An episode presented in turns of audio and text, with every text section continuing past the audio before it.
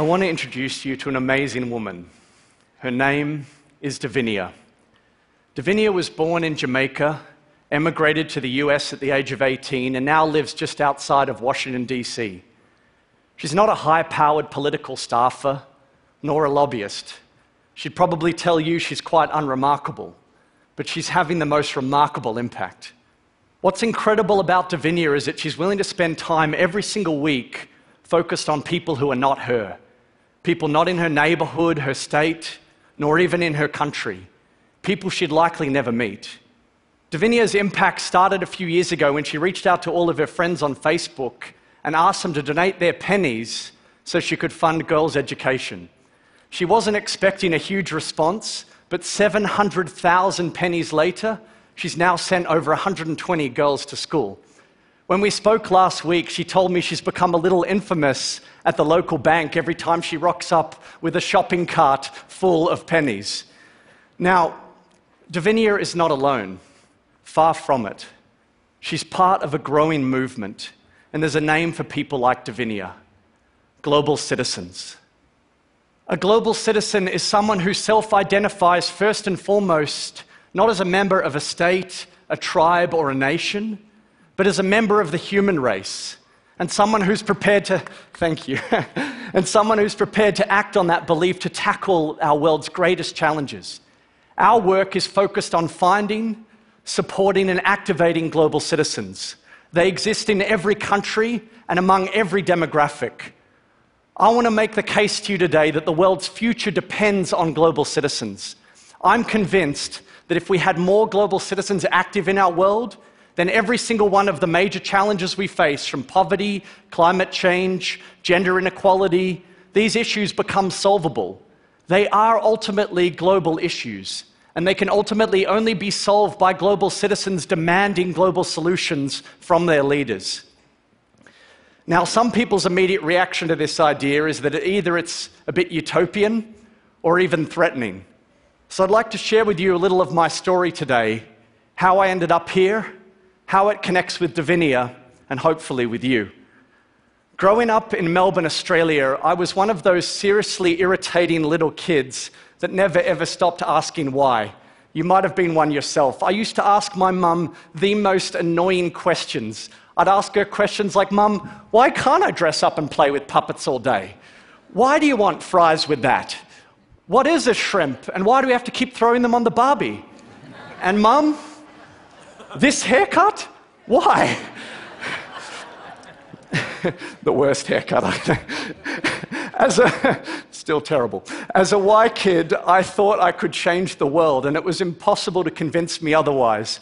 And when I was 12 and in my first year of high school, I started raising money for communities in the developing world. And we were a really enthusiastic group of kids, and we raised more money than any other school in Australia. And so I was awarded the chance to go to the Philippines to learn more. It was 1998. We were taken into a slum in the outskirts of Manila. It was there I became friends with Sonny Boy, who lived on what was literally a pile of steaming garbage. Smoky Mountain was what they called it, but don't let the romance of that name fool you, because it was nothing more than a rancid landfill that kids like Sonny Boy spent hours rummaging through every single day to find something, anything of value. That night with Sonny Boy and his family changed my life forever because when it came time to go to sleep, we simply lay down on this concrete slab the size of half my bedroom with myself, Sonny Boy, and the rest of his family, seven of us in this long line with this smell of rubbish all around us and cockroaches crawling all around. And I didn't sleep a wink, but I lay awake thinking to myself, why should anyone have to live like this when I have so much? Why should Sonny Boy's ability to live out his dreams be determined by where he's born, or what Warren Buffett called the ovarian lottery? I just didn't get it, and I needed to understand why. Now, I only later came to understand that the poverty I'd seen in the Philippines was the result of decisions made or not made, man made, by a succession of colonial powers and corrupt governments who had anything but the interests of Sonny Boy at heart. Sure, they didn't create Smoky Mountain, but they may as well have. And if we were to try to help kids like Sonny Boy, it wouldn't work just to try to send him a few dollars or to try to clean up the garbage dump on which he lived, because the core of the problem lay elsewhere. And as I worked on community development projects over the coming years, trying to help build schools, train teachers, and tackle HIV and AIDS, I came to see that community development should be driven by communities themselves, and that although charity is necessary, it's not sufficient. We need to confront these challenges on a global scale and in a systemic way. And the best thing I could do is try to mobilize a large group of citizens back home to insist that our leaders engage in that systemic change. That's why a few years later, I joined with a group of college friends in bringing the Make Poverty History campaign to Australia. We had this dream of staging this small concert around the time of the G20 with local Aussie artists, and it suddenly exploded one day when we got a phone call from Bono, The Edge, and Pearl Jam, who all agreed to headline our, our, our concert. I, I got a little bit excited that day, as you can see. to, but to our amazement, the Australian government heard our collective voices and they agreed to double investment into global health and development, an additional $6.2 billion. It felt like.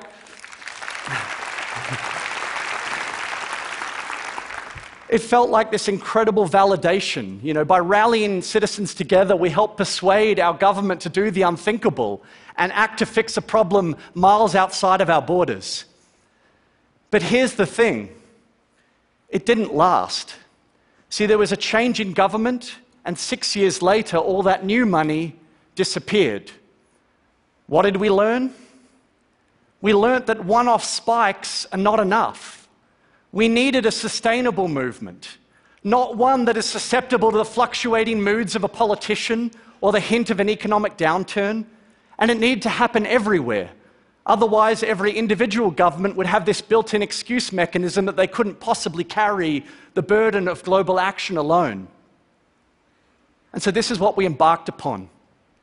And as we embarked upon this challenge, we asked ourselves how do we gain enough pressure and build a broad enough army to win these fights for the long term? We could only think of one way. We need to somehow turn that short term excitement of people involved with the Make Poverty History campaign into long term passion. It had to be part of their identity. So in 2012, we co founded an organization that had exactly that as its goal. And there was only one name for it Global Citizen. But this is not about any one organization, this is about citizens taking action. And research data tells us that of the total population who even care about global issues, only 18% have done anything about it. It's not that people don't want to act, it's often that they don't know how to take action or that they believe that their actions will have no effect. So we had to somehow recruit and activate millions of citizens in dozens of countries to put pressure on their leaders to behave altruistically. And as we did so, we discovered something really thrilling that when you make global citizenship your mission, you suddenly find yourself with some extraordinary allies. See, extreme poverty isn't the only issue that's fundamentally global. So too is climate change, human rights, gender equality, even conflict. We found ourselves shoulder to shoulder with people who are passionate about targeting all these interrelated issues. But how did we actually go about recruiting and engaging those global citizens? Well, we used the universal language, music, we launched the Global Citizen Festival in the heart of New York City in Central Park, and we persuaded some of the world's biggest artists to participate. We made sure that these festivals coincided with the UN General Assembly meeting so that leaders who need to hear our voices couldn't possibly ignore them. But there was a twist. You couldn't buy a ticket, you had to earn it. You had to take action on behalf of a global cause, and only once you'd done that could you earn enough points to qualify. Activism is the currency. I had no interest in citizenship purely as some sort of feel good thing. For me, citizenship means you have to act, and that's what we required. And amazingly, it worked. Last year, more than 155,000 citizens in the New York area alone earned enough points to qualify. Globally, we've now signed up citizens in over 150 countries around the world, and last year, we signed up more than 100,000 new members each and every week of the whole year. See, we don't need to create global citizens from nothing. We're already everywhere. We just need to be organized and motivated to start acting. And this is where I believe we can learn a lot from Davinia, who started taking action as a global citizen back in 2012. Here's what she did it wasn't rocket science. She started writing letters, emailing politicians' offices. She volunteered her time in her local community. That's when she got active on social media and started to collect pennies, a lot of pennies. Now, maybe that doesn't sound like a lot to you. How will that achieve anything? Well, it achieved a lot because she wasn't alone. Her actions, alongside 142,000 other global citizens, led the US government to double their investment into Global Partnership for Education. And here's Dr. Raj Shah, the head of USAID, making that announcement. See, when thousands of global citizens find inspiration from each other, it's amazing to see their collective power. Global citizens like Davinia help persuade the World Bank to boost their investment into water and sanitation. Here's the bank's president, Jim Kim, announcing $15 billion on stage at Global Citizen. And Prime Minister Modi of India affirmed his commitment to put a toilet in every household and school across India by 2019. Global Citizens, encouraged by the late night host Stephen Colbert, launched a Twitter invasion on Norway. Erna Solberg, the country's prime minister, got the message committing to double investment into girls' education. Global Citizens, together with Rotarians, called on the Canadian, UK, and Australian governments to boost their investment into polio eradication. They got together and committed $665 million. But despite all of this momentum, we face some huge challenges.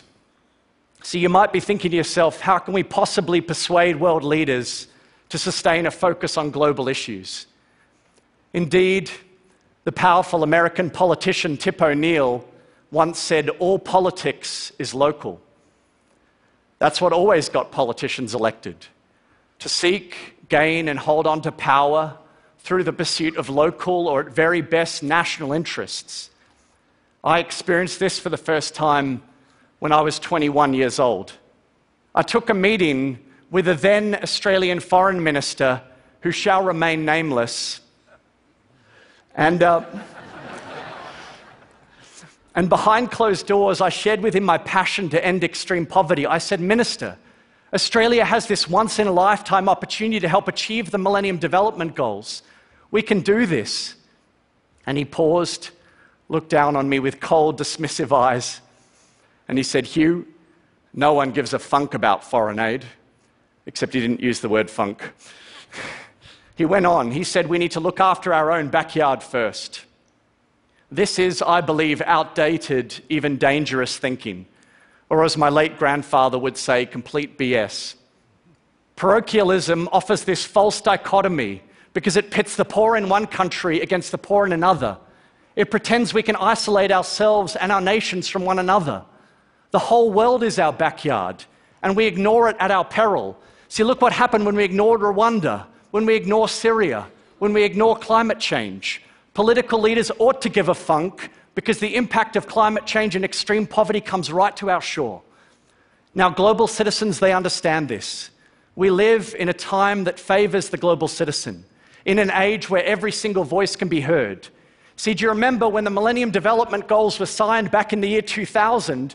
The most we could do in those days was fire off a letter and wait for the next election.